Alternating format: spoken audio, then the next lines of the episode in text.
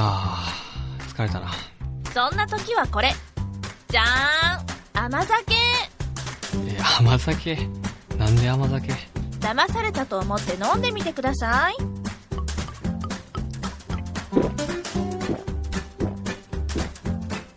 えこれ甘酒？え俺全然嫌いなんですけどこれ超飲めるんですけど。でしょでしょ。この甘さでノンシュガーこれを飲めば体調もバッチリえー、でこれネットでも買えんすか？もちろんでやんぴ疲れた時は甘酒の新常識。さああなたも玄米が夢を見たで。検索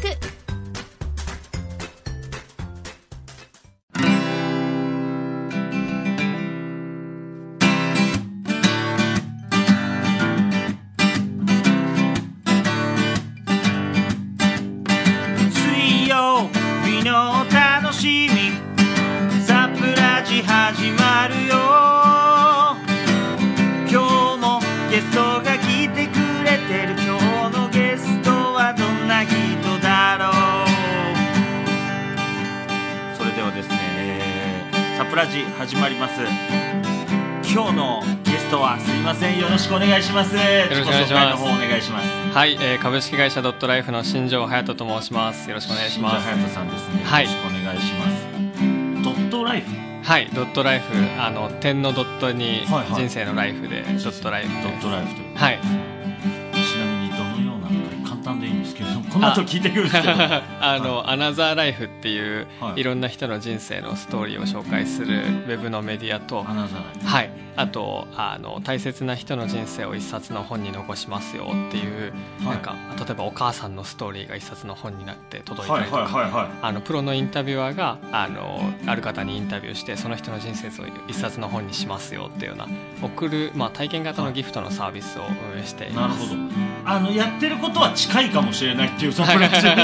確かに、まああそうですよねの一つあれだとすればプロのはいあの聞き手ではないっていうことで 歌い手ではあるけどもところです。はいはいはいよろしくお願いしますよろしくお願いします。はじめまして。今日のゲストは新庄さん。どんな話が聞けるかな？みんな楽しく聞いてほしい。ほらみんなでサプラジオ。今日もサプラジ始めましょ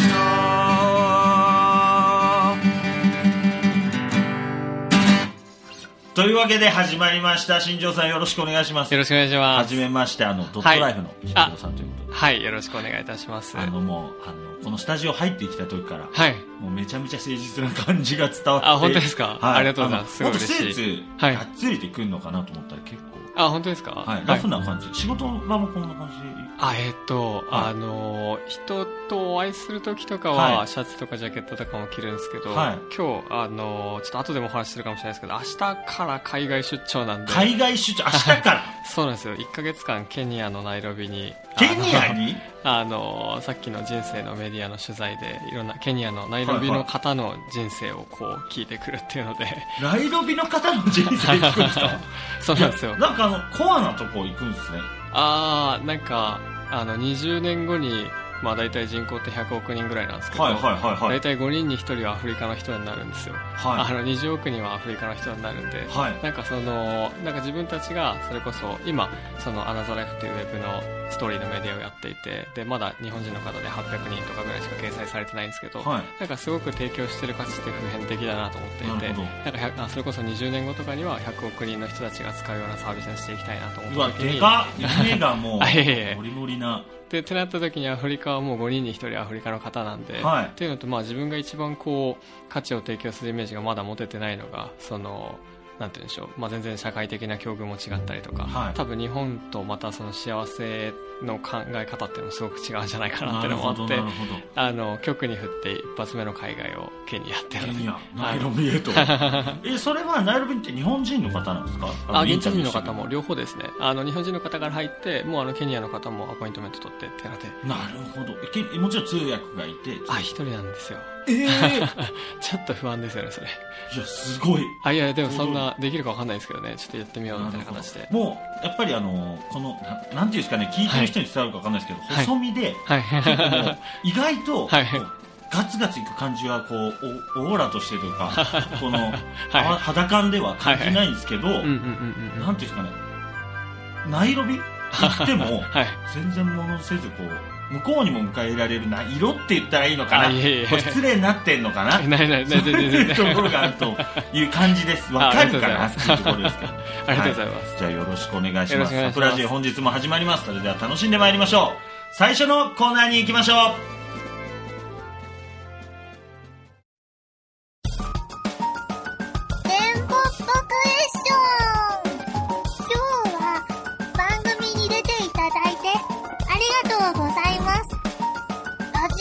録楽しんでくれてますか？あなたのことを聞かせていただくために番組からいくつか質問を用意してあります。今から読み上げるんで答えていってくださいね。それじゃあ行くよ水たまりは？うわー、無理。あの子ってうって無理。間に合わないかもしれない。少しは英語いけるかな子供の頃のあだ名は？ないですね。犬派？それとも猫派？理由も教えてね猫派です。顔がもう造形美だと思いますね。世界の終わりに食べるとしたら何？あー、モンスターを、あの、細いストローとかで飲みたいですね。小さい頃になりたかったお仕事は？サッカー選手です。今のお仕事は？ベンチャー企業の経営者です。じゃあお仕事の好きなところを3つ教えてくださいいや、もうね人の人生変えられるっていうところと、あとは、まあ何人分もこう人生を歩めるっていうあとは取り組みに共感してくれる人の天井が見えないっていうのが、お仕事の中で、これはピンチだったというものを、〇〇事件と名付けてください。クラウドファンディング事件。最後の質問です。3年前の自分にアドバイスしてください。あり自信を持って謙虚に。ありがとうございました。がとうございます。とっても素敵な方ですね。それじゃあ、タモリくん。あとはお任せしますっと。ぽっぽっぽありがとうございましたあありがとうございます。りがとうございます それではですねちょっとあのはい掘り下げていきたいと思うんですけど、はい、おはい願いします。まずですね最初の質問、はいはい。あの3つぐらいがですね、はいあの心理テストになってましてマジっすか？やめろよって話なんですけどね。あの、まあまあまあ、参考程度にはいはい聞いてもらえたらと思う。はいはいはい新庄さんに質した質問が、はい。まず一つ目、水たまりはっていう質問だったと思うんですけれども、あの、無理と。はい。水たま無理な理由あの嫌いですかあれなんですよね。ズボン汚れる理由全部水たまりだと思うんですよ。そんなことはないでしょ、道歩いててっていう。でも多分全部自分が持ってるのは汚れてるのそれのせいな気がします。これ難しい。あの子って、あの、水たまりっていうのが、はい本当の私。ああ。本当の私は、ああ、でも超合ってるかもしれない結構いろんなことと。無理な方です。あ、いや、た、いや、本当の私は無理っていうのは多分、あんまりなんだろう、あの、積極開、積極的に自己開示をしないよっていう意味だと、あの、一層かぶって、なんでしょう、こう、繕った自分しか、あんまり対外的には出さないよっていう意味なだと、るほど。いや、今日めっちゃ裸にしたいわ。抱きたいわ。続いて、はい。あの子ってはい。無理。こ まあまあ、インスピレーションですよね。そうですね。これ、は、好きな人の前でははい。無理。結構、だからそれも、さっきの話でいくと、と好きな人の前でも結構あどうですか？ああ、どうなんですか？ーこれだ、あの子、一個戻っちゃうんですけど、あの子って、って。なんかよくあれじゃないですか？あの、女の子とか歩いてて、はいはいはい男友達とかあるじゃないですか？はいはい話したりするじゃないですか。はそういうのからい行ったんですけど。はい。そんなことにたどり着いちゃうんですね。結構だから。結構友達と喋ってて無理だよねっていうの。ま あ多いです多いです。まあまあまあまあはいまあまあ。そうですね。僕はあんまりないっすよ。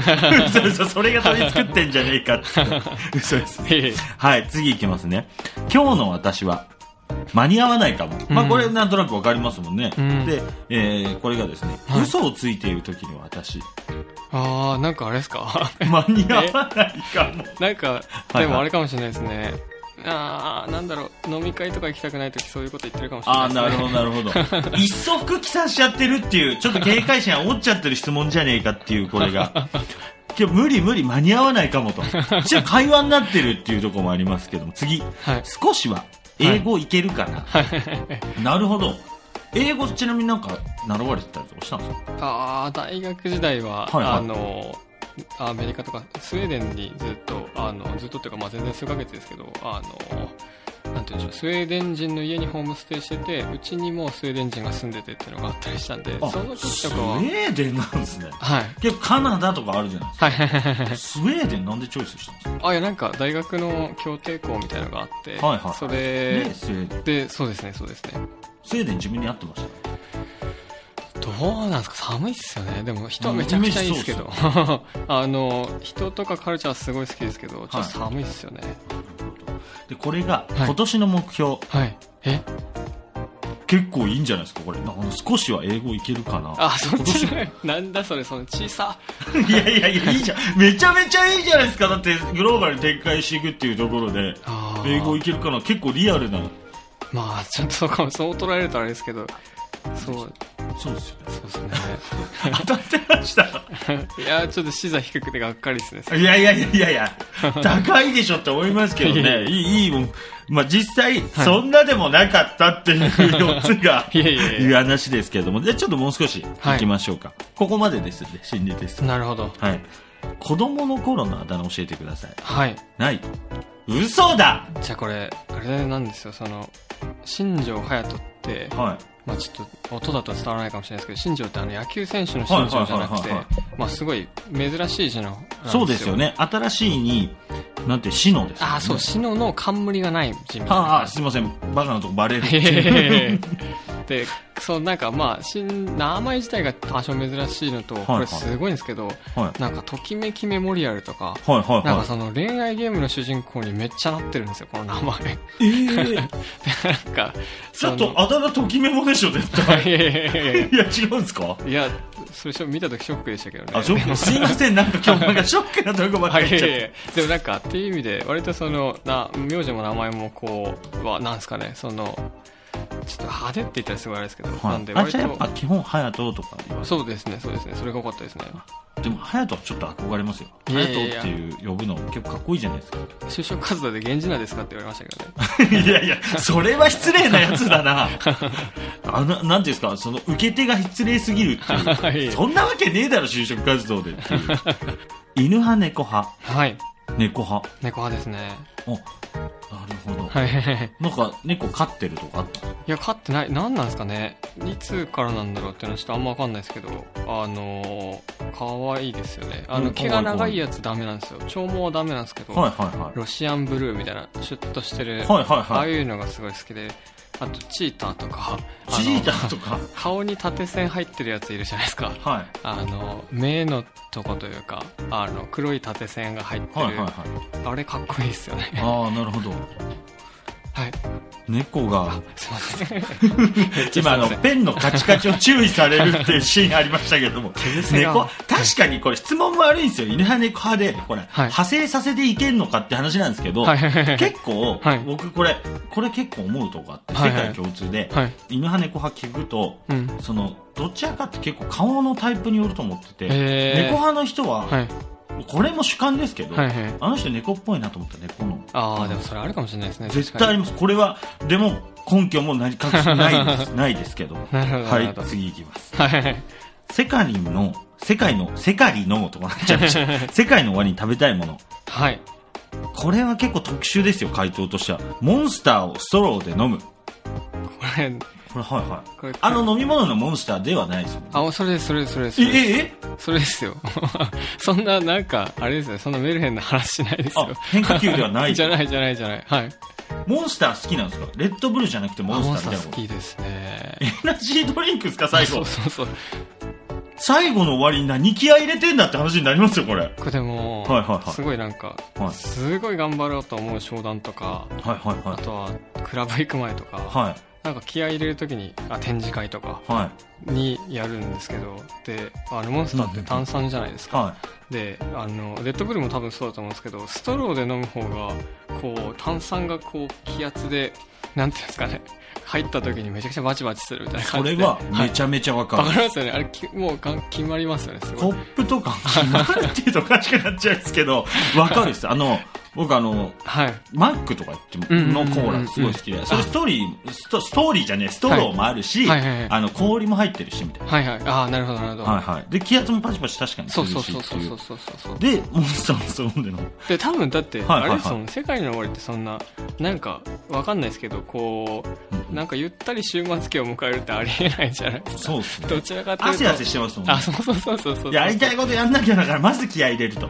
あなんかあれですよねアドレナリン出てた方がいいんじゃないかなって なるほど。いやそうですね。結構妙に納得させられるっていう。いえいえはい。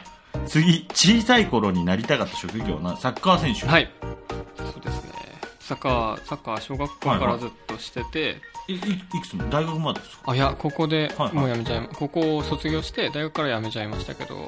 でいつですかね？でも小さい頃ってそれこそ小学校とかまではすごい本気で目指してました。じゃあもうスウェーデン行ったらユングベリみたいな。え？あそれの時は大学なんであ、もう。違うんだ。なるほど、なるほど。あの、ピンクにしてたユングベリいるじゃないですか。あわかりますわかります。はい。はいはい。はい。あの辺、あとサッカーしに行ったのかなと思ったんですけど、違うっていう。そうですね。すごい。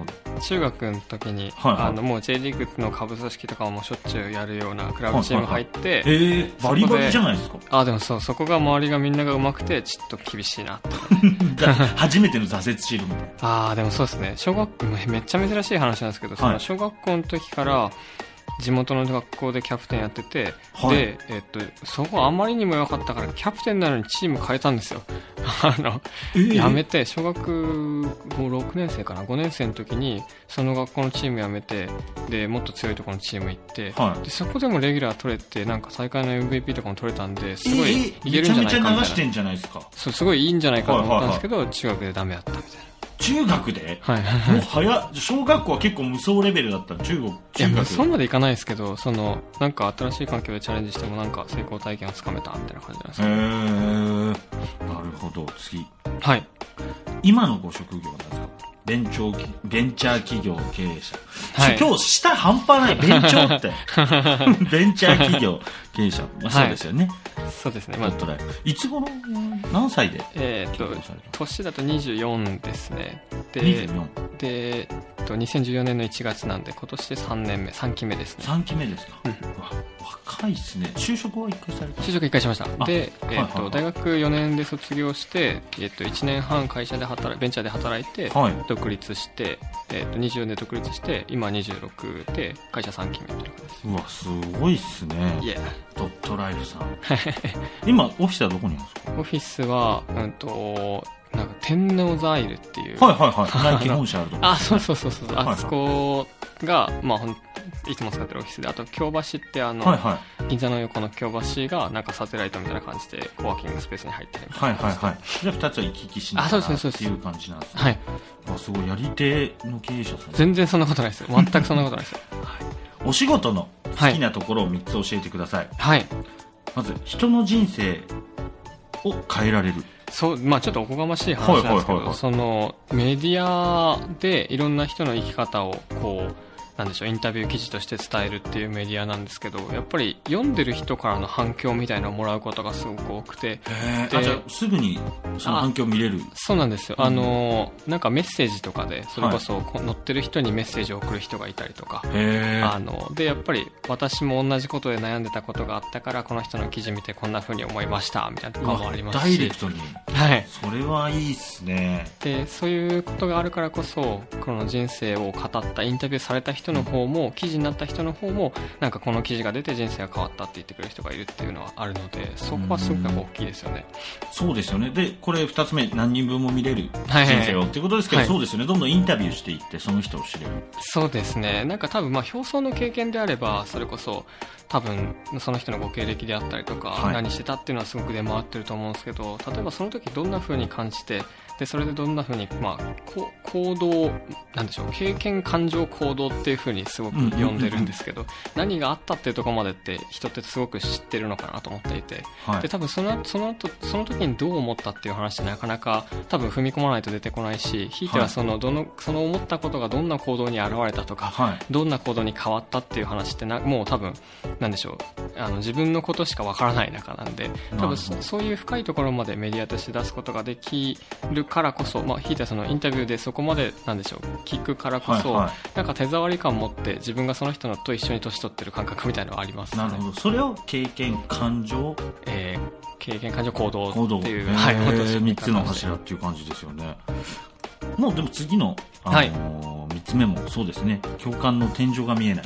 そうですね。ごめんなさい。同じような話ばっかりうん全然です全然ですなんかあれなんですよね、はいはいはい。あの最初はすごくこう自分たちの周りで生き方で悩んでる人たちが増えて、はいはいはい。そのそれこそなんでしょう特定の友達2人とかをすごくイメージして作ったりしてたんで、はい。そのなんか同世代がなんとなく共感してくれるのは、まあ、全然すごくイメージは湧いたんですけど、はなんか思った以上にこう今例えば20代から80代の方まで本当に何でしょう政治家の方から農家の方まで800人以上いろんな方が掲載されてるんですけど、なんかそのサービス自体に共感していただいたりとか、はい。まあ、応援をしていただいたりっていう時にそのどんな人はあんまり共感してくれないっていうのがあんまなないんですよね。なるほどなるほど。なんかそこにすごく自分自身なんていうか驚きもありますしすごくなんか期待感を感じているところもあるっていう感じです。ありがとうございます。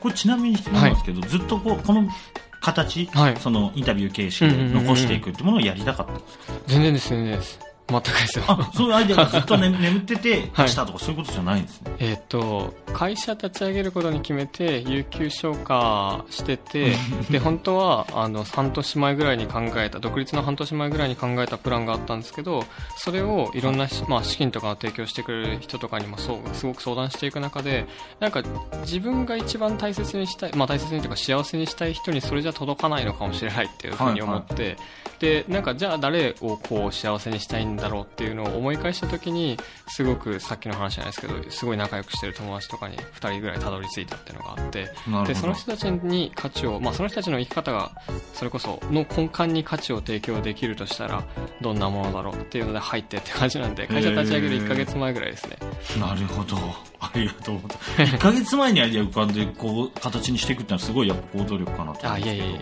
その中でお仕事の中でこれはきつかったこれはピンチだったというものを事件と命名して教えてください。これ事件が、クラウドファンディング事件。まなんかいいですね。クラウドファンディング事件そうですね、はい。あのクラウドファンディングってそれこそあの今さっきご説明させていただいたウェブのメディアと、はい。新しいそのインタビューのギフトの体験のサービスはい。で、ある方の人生一冊の本に残して贈り物として送りますよっていうやつなんですけど、うん、とその新しいサービスを出すときに、えっとサービスをこう広くいろんな人に使ってもらったりとかなんかほんどんな使われ方をするのかっていうのを私たちでも知りたいっていうのでその、まあ、新サービスの、まあ、テストマーケティングといったらあれなんですけどとしてクラウドファンディングをやったんですけどなんかその時にもこう自分たちとしてなんでしょうあの、まあ、すごいマニアックな話なんですけど、はい。すごくこの辺、まあ、経営判断としても大きいところで今までって割と積み上げで目標を設定していて、はい。なんか今がこれだから次はこれっていう形だったんですけど、はい。それだと自分たちが描いてるなんか目指してるものに対して100年ぐらいいってもたどり着かないっていうのがまあ計算上いかねえじゃねえかよっていう。はい。そうなんですよ。なんで逆算で目標を設定していくしかないねっていうので、はい。まあ、あと20日間で、えっと、250万の目標で始めたんですよ、はい。クラウドファンディングを。でまあきつかったっていうのが、はい。えっと残り3日まで20日間あってはい。残り3日まで、えっと、達成率50%とかあったんですよ。残り3日で？はい。で残り24時間で125万足んねえじゃねえかそうそうそうそうそう。でえっ、と、残り24時間で60何パーセントみたいな形で、はいで今まで集めてきた額と同じのをそれこそラスト何24時間ぐらいで何とかしなきゃいけないみたいな形で、で、えっ、と、ただ最終的に、えっ、と、終わった時点で310万までいって、ええあの、100何起きたんですか？なんか変わんないと無理でしょ、3日間では。すごい、まあなんかその、なんていうんですかね、うねりみたいのがあって、はい。それにの飲まれたというか、あもうなんか自なん分でもか、変わったことはしたんですか？その最後の3日間。あいや、もうなんか、あれですよね、その、なんか、選挙とかと同じで、一はい人一人、なんか、で電話をかけてみたいな形とかで、基本的には同じなんですけど、もうでも途中からちょっと何が起こってるのかわかんない状況で、なんか謎のこう、うねりみたいなのに飲まれて、はいあの、気づいたらこう、こうなってたみたいなのがありますね。謎のうねりキーワードですね。で、ただ、はいそれなんかピンチだ、ピンチというか、その結果はそれで良かったんですけど、はいはい。あの、まあ、多分人生において全てそうなんですけど、はい。まあ、なんとかなると思っなんとかなるというか必ず最終的には必ずうまくいくと思ってるんですよで自分が何かこう途中のプロセスで何か折れることはあれど最終的にゴールがこううまくいってないぞっていうのはもう全くイメージがわかんないんですけどでもなんでうまくいくか説明がつかないんですよその今のうねりの話もそうなんですけど、はい。だから自分がクラウドファンディングを達成終えたとあ終えた時に必ず周りの方に協力をいただいて達成しているイメージっていうのはものすごいあるんですけどそれがなんで達成今残り3日でこれなのに50%なんで集まるかって自分では説明できないんですよ。だからそのそれこそ私だけじゃない、まあ、社員もまだた他にもいますしその、はい。そ のなんていうんですかねこうな本当によく言いますけど盲目の信頼じゃないですけど、その自分が信じてるものに対してロジックを説明できないっていうのは結構苦しいですよね、はでもなんとかなると思ってるって感じなんですけどなるほど、なるほど。それがまあ、うねりっていう言葉になってるかもしれないし、はいまあ、感じたものですよね。うんうんうんうんあの、その目標に向かって全員で行動して、はいあの、同じ、本当に同じ時に起きる奇跡みたいなのありますよね。あまさにまさにサッカーとかもあるんじゃないですか。はいはいはい嘘でしょみたいな。残り5分で4点返せるみたいな。はいそんな感じですそんな感じです、ね確かに続いてですね。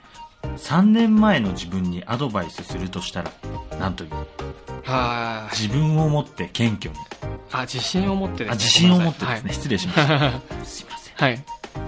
いや、基本はやっぱり自信過剰なんですよ。はいはい。あの、まあ、さっきの話じゃないですけど、はい何か自分がこう最終的に失敗するイメージっていうのはあんまり持ってないのですごく自信過剰で、まあ、それこそ24で会社立ち上げる時もすごく1年半ぐらい働く中で自分がこう例えば学生から社会人というフィールドに変わってもその環境の中ですごく通用する感覚を持っていたのでそのあとはやるかやらないかだっていうメンタルがすごくあったんですけど、まあ多分今ドライに考えると全然もうなんでしょう多少て天狗になってじゃないですけどその、自分が見えてる範囲であの物事を判断してたっていうのもあるんですけど多分そのそこがなんでしょうあの強みでもあるんだろうなと思っているんで、その何か素直に外部の環境からこう謙虚に受け入れることをはい。怠らずに自信を持ち続けられることっていうのが一番いいんじゃないかなと思ってでもそれはもう持ち続けられたから今、この、いやそんなあれですよ。もっとだぞ。はい。なるほど、なるほど、言い聞かせるようにと。そうなんですはい、ありがとうございます。最後になんか話し足りないこととかってあります、全くないですね。大丈夫です。ありがとうございます。気持ちいい。あの、それではですね、はい。あの、この今いただいたお話をですね、はいえーまあ、私、タモリ流が、あの、僭越ながら、即興で、えーまあ、新、新章とか、うん印象とかになると思うんですけど、はい最後に歌わせていただければなと思っております。はい。ありがとうございます。はいありがとうございますそれでは、次のコーナーに参りましょう。はいラジオを通して伝えよう。新庄隼人が大切な人にお手紙を読むぞのコーナーでございます。このコーナーは普段照れくさくて伝えられない思いや感謝の気持ちをラジオを通してお伝えいただくコーナーです。本日は新庄さんに大切な方へのお手紙をご用意していただいております。今日は誰に向けてでしょうか？今日は、はいえー両親に向けてはい。手紙をご両親に向けて？はい書いたことあります？今。ないですねないですねないですか？はいわかりました。それでは、あの、新庄さんのができ次第、お手紙を読んでいただければと思います。はい。えー、新庄光弘様、新庄千佳子様。えー、明日から、え仕事で1ヶ月、ケニアのナイロビに出張に行ってきます。えナイロビは犯罪率が世界でワースト3の都市なので縁起でもないですがメッセージを残そうと思います、まあ、とはいえ険会社に勤めてて旅行に行くたび遺言的なのを残してるんでまあ小譲りかなと思いますけどもえーまあ、いつもすごく温かく支えてくれてありがとうという一言に尽きると思います。えー一番最初は、まあ、国立大学を出てからベンチャー企業に就職して、えーまあ多分名前もわからない、なんか来年続いてるのかわからないような会社に飛び込むことに対して、まあすごく心配してたと思うんですが、結果的には、まあ、その決定を尊重してくれて、後押しをしてくれて、で、そこで1年半働いて、24歳のタイミングで会社を立ち上げるときに、まあそんな、最初は多分そんなに若い年で起業してもうまくいかないんじゃないかっていう話もしてたんですけど、まあ実際に何度も話をしてるうちに、じゃあまあせめて会計士とかはちゃんとしたところを使えみたいな形ですごくこうなんですかね最後は絶対尊重してくれるっていうことを、えーすごく嬉しく感じています。で会社がもう3年目になって、えーもっと自分の思いのために拡大をしていきたいっていうところでまあ本当にリスクも取って何が起こるかわからないですけどケニア海外の展開をしていくっていう時に、えーその話もあの二つ返事で送り出してくれたことっていうのはすごく、まあ小さなことなんですけど、すごく嬉しいなと思っています。えー実は手紙を読む、手紙を書くっていう話を、まあ今回いいて考えたんですが、あんまり書くことが浮かばなかったなと思っていて、で、そこにものすごい驚いて、で、なんで浮かばなかったかっていうのが、多分普段からほぼ本音を伝えられているからなんじゃないかなと思っています。で、それは伝えられる距離にいてくれることもそうですし、まあすごく何を言った、何を言ってもこう理解してくれて尊重してくれるっていうところがあるから、多分自分を偽らずに思ったことをその時々で伝えられてるんじゃないかなと思っています。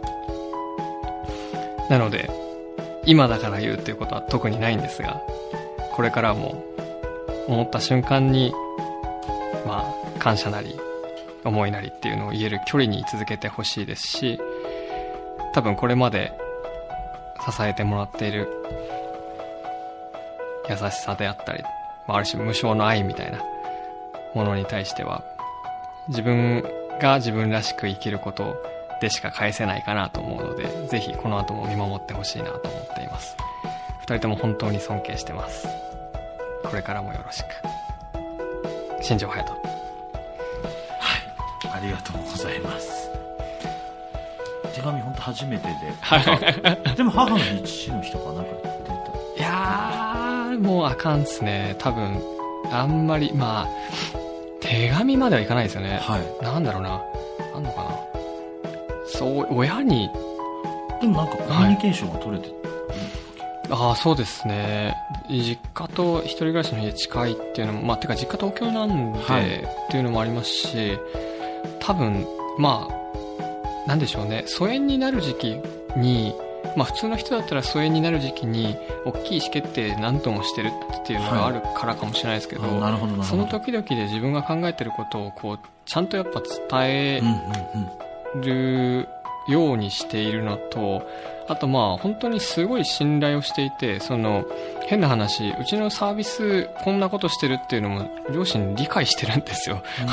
ですすごいなと思うんですけど、なるほどだからこんな思いでこんなことしてるよっていうのを言っても変な話、まあもちろんバカにされたりしないし、その、なんか思いも組んでくれて、なんていうんですかね、こう、そ尊重してくれるっていう、なんか多分信頼をしてもらってるなっていうところがすごくあるんで、何か声をかけることに対して、まあもちろんて照れくささとかはあるんですけど、あの、あんまり、まあ手紙ってなると恥ずかしいんですけど、はい。わかりました、はい。ありがとうございました。ありがとうございます新潮さんからご両親へのお手紙でした。聞いていただけると嬉しいなと私も思っております。はい、さてここでなんですけども実はあの新庄さんにもお手紙届いております、なんやって？えー読まさせていただきます、はい。誰かと想像しながら聞いていただけると。え、ないんですか？それは教えないんですか？いや最後に言いますか。あはい聞いていただけるといいかなと思ってます、隼人へ。隼人へ手紙を書くかなん書くなんて考えたこともなかったね。今回はこの機会に今まで言えなかったこと感謝や思いを綴りたいと思います隼人と出会った時全員が思ったことはこの人大丈夫かな？でした。やばそうな目の下のクマ頬のやつれ方。十字架のネックレストータルの印象で怖い。でも一言話したら今では見慣れた隼人の笑顔で優しく話をしてくれて仲良くなるまでに時間はかからず気づいたらもう5年の月日が経ちました。隼人の口癖はなんか面白いことやろうぜ。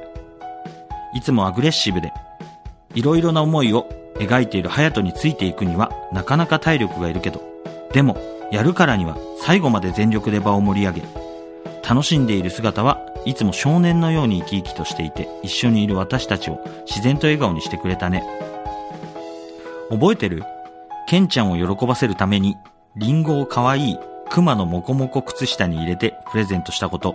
しかも片方だけあれは普通じゃ思いつかないよね笑い渋谷で一番楽しい過ごし方を教えてあげるとか言って、プリクラ撮ってゾンビのゲームをして、って、もはや高校生だよ。そんな隼人だけど、仕事に関しては本当に尊敬しかありません。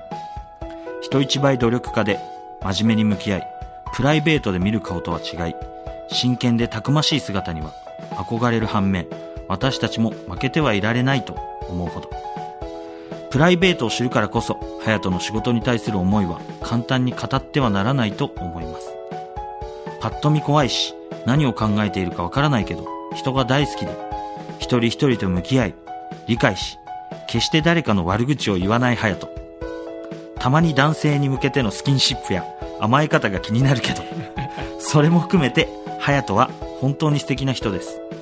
これから年をとって、今までとは違う深い話や相談、仕事、遊びをしていくと思うけど、ずっと大切な仲間だよ。何かあったらいつでも、みんながいるのを忘れないで。いつもありがとう。これからもよろしく。PS、競馬とサッカーと大江戸温泉いつにする？健介、夏美、明子。さんより手紙をいただきなんじゃこりゃ。3人連名。マジっすか？はい。なんすかこれ？これどういうご関係の？へえ。な、なんすかね？なんのと友達、仲いい友達ですね。あなんじゃこりゃ。あ、そんなびっくりされるような。いや、めちゃくちゃびっくりした。これ禁断ですもん、多分。あ、禁断なんですか？禁断とかあるんですねあります、あります。あ、でも喜んでくれて嬉しいです。いや、ちょ衝撃なんですけど、そこに手をつけましたか、ついに。ついに、そこに手をつけたかぐらいの。いや、もう、一番ドア玉の話と全く一緒で、自分の素のところは仕事ではあんまり開示しないっていう話なんで、はいはいはい。すそこの人たちが、それこそ友達として仲いい人たちしかあんまり知らないですからね。ようそっち行きましたね。うん。でも僕あの、すごいなと思ったのが、はい。隼人の仕事に対する思いは簡単には語れない。多分みんなで話できないってことだと思うんですけど、これ相当なリスペクトあるなと思って、いやいやいや結構あの、簡単にちゃっちゃ入れたりとか、ふとっていうことあると思うんですけど、すごく、やっぱみんなからのリスペクトがあるんじゃないかなっていうことと、あと、男性に向けてのスキンシップ。これは、これは、ものすごい語弊がありますけど。ごめんあります。酔っ払ったねとかっていうことですか？あ、そうそうそうそう。はいはいまあ、あれなんですよね。そう。いや、ありがとうございます。結構あの、本当にびっくりされてて、はい。嬉しいです。いや、衝撃ですね。このままエンディング行きましょう。そうですこの内容と前半にあの、お話しいただいた内容も含めてですね、はい僕が即興で、まあ今の手手紙の内容もってことで、うん。あの、お届けできればと思いますんで、はいえーまあどうなるかわかんないですけれども、はい。えー以上、お手紙のコーナーでした。本当にあの、ご両親への手紙、ありがとうございました。あ、いえ、ありがとうございます。聞いていただければと思います。あと、お友達もですね、あの、聞いていただければと思います。それでは、エンディングに参りましょう。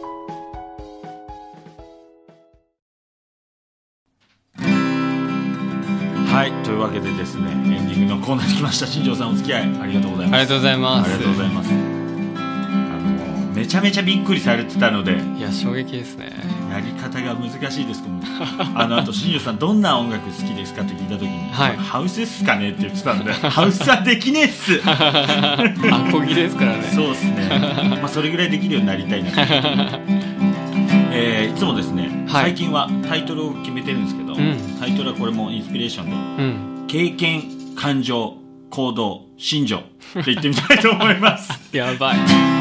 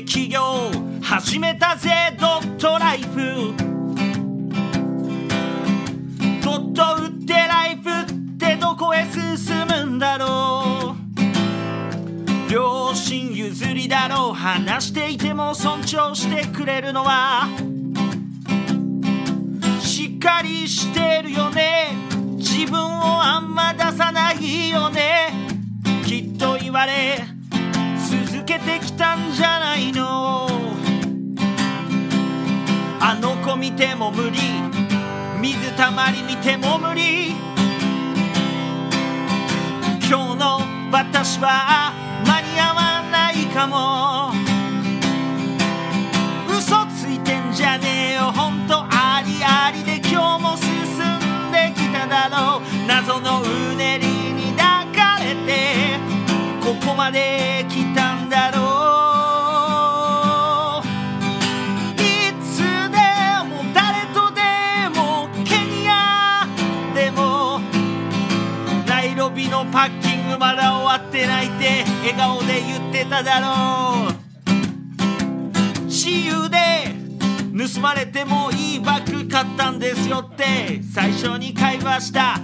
人懐っこい笑顔だったぜ。上から目線ほんとごめんだけど明日からナイロビ心が生き生きのびのびとナイロビ両親への手紙読んでいても経験感情行動。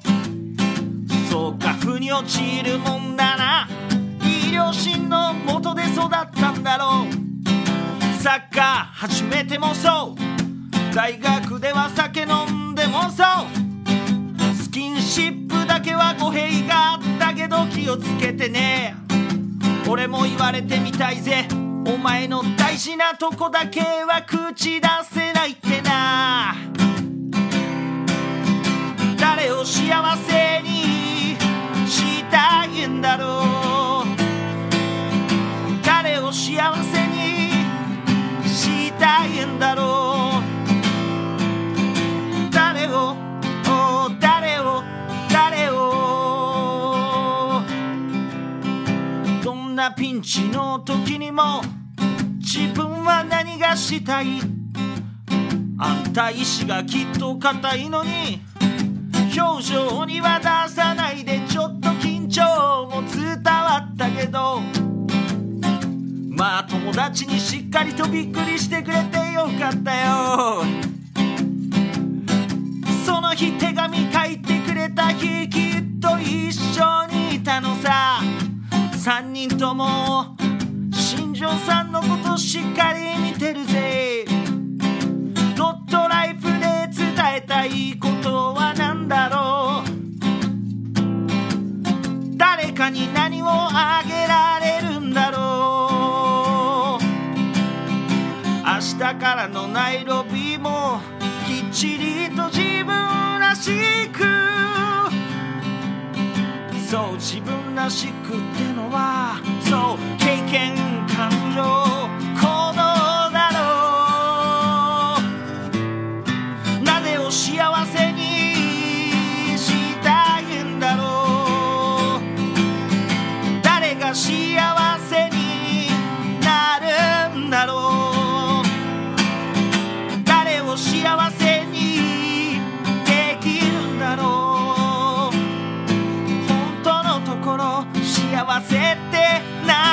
だろう。誰を幸せ。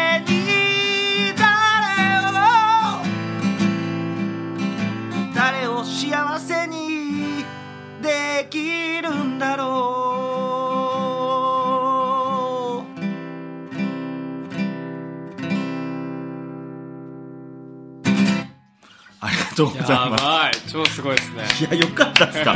大丈夫でしいやたあの本当ちゃんと組めてるかなと思ってすげえ言葉には気をつけたっす。いやいやいやそうもうすごい。その言葉に気をつけたっていうとこで組めてると思いましたありがとうございます。そう、あの、やっぱ対外的な、はい。やっぱあの、なさっきも、はい。あの友達が書いてくれて感動してくれたのが、はい僕あの、やっぱ仕事上も自分のプライベートとかそんなにこう、プライベート感も含めてだと思うんですけど、はい出さないっておっしゃってたあから、ーどこまで踏み込んで歌っていいかなと思いながら、まあ結構今日、まあ1時30分程度のもんですけども、はいお話しして、まあ僕が伝わったことを言わせていただきました。ありがとうございます、はい、感動しましたありがとうございます。はい。えーありがとうございます。楽しんでいただけたようで、本当にマジでほっとしてます。最後になんか残したことはあります？えー、言い残したことですか、い、やーもうすごいあれですよね。